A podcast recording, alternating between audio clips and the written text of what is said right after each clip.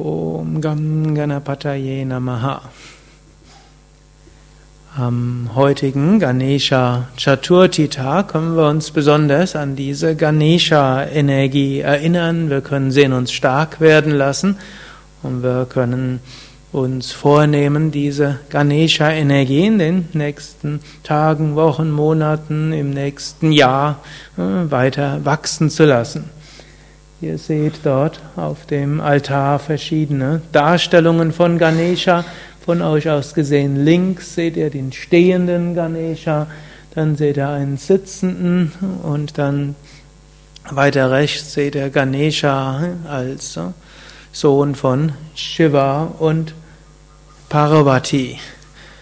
Ganesha charakteristisch ist zum einen, dass er einen Elefantenkopf hat, daran kann man immer leicht erkennen, Außerdem hat er einen dicken Bauch und schließlich hat er vier Hände.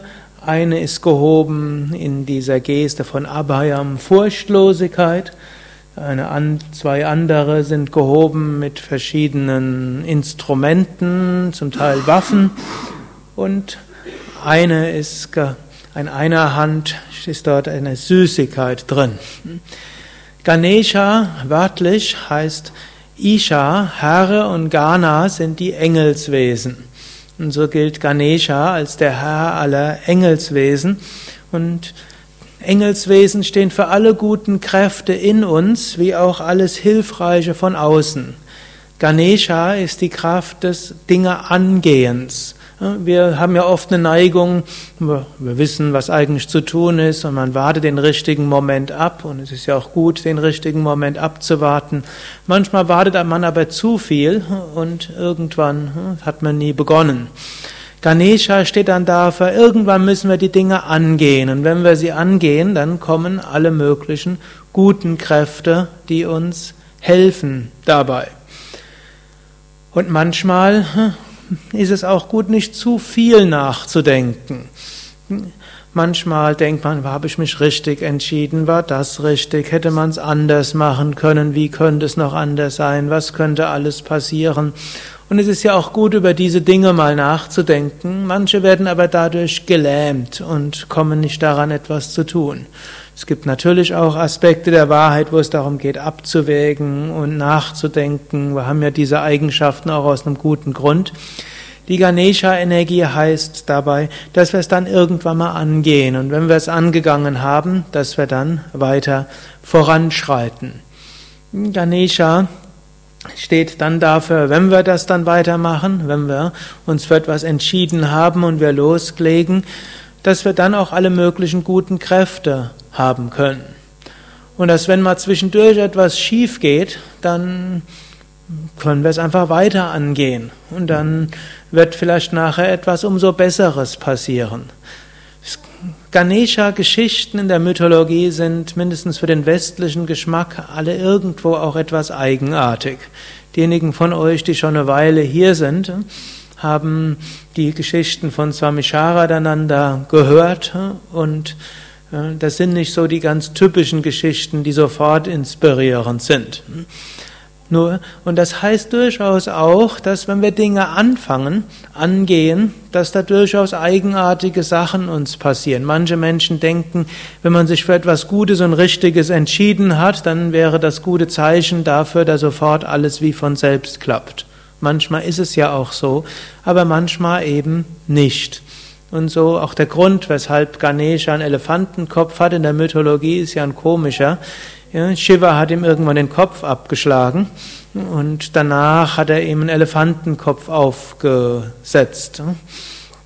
Und so auch manchmal das, womit wir die Dinge beginnen, hm, hat, wird irgendwann wird uns aber der Kopf abgeschlagen. Also jetzt hm, glücklicherweise höchstwahrscheinlich nicht im wörtlichen Sinne, aber manchmal so, wie wir denken, dass es, dass wir sind, das wird irgendwo sich ändern.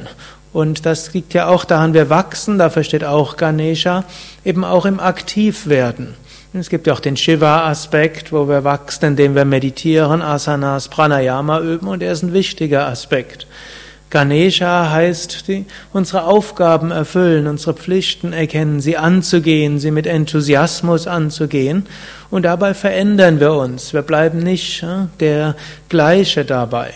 Trans Krishna sagt ja auch in der Bhagavad Gita, am Anfang des Weges ist Aktivität das Mittel, um sich zu entwickeln. Hm? Später ist die reine Ruhe das Mittel, um sich zu entwickeln. Gut, natürlich, ihr seid jetzt alle hier, auch um über Asanas, Pranayama, Meditation zur Ruhe zu kommen.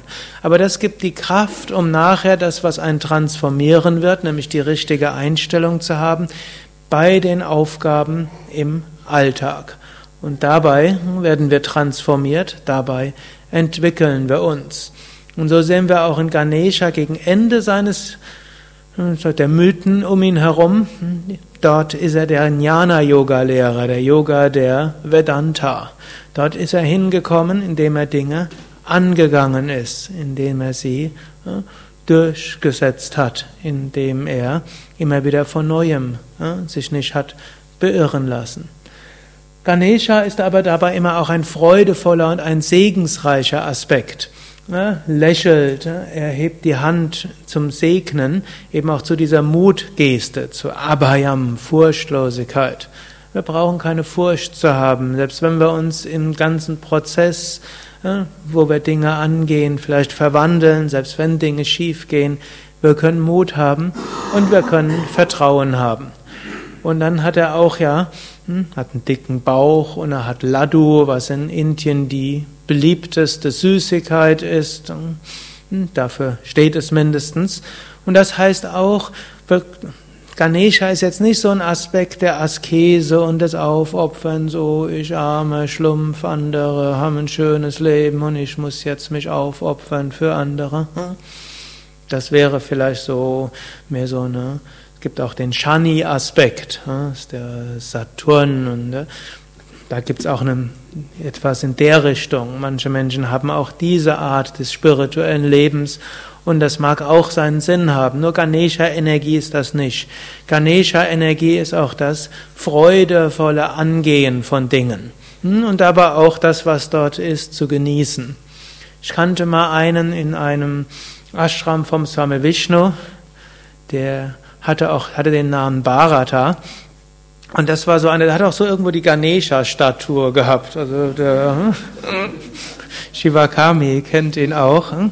Hm, aber sie kennt ihn nicht in seinem burschikosen Modus, wo er da war. Also er hat immer gesagt, so much fun. Der war Leiter des Bauteams auch dort und der war einer, der konnte dann auch von morgens bis abends schuften.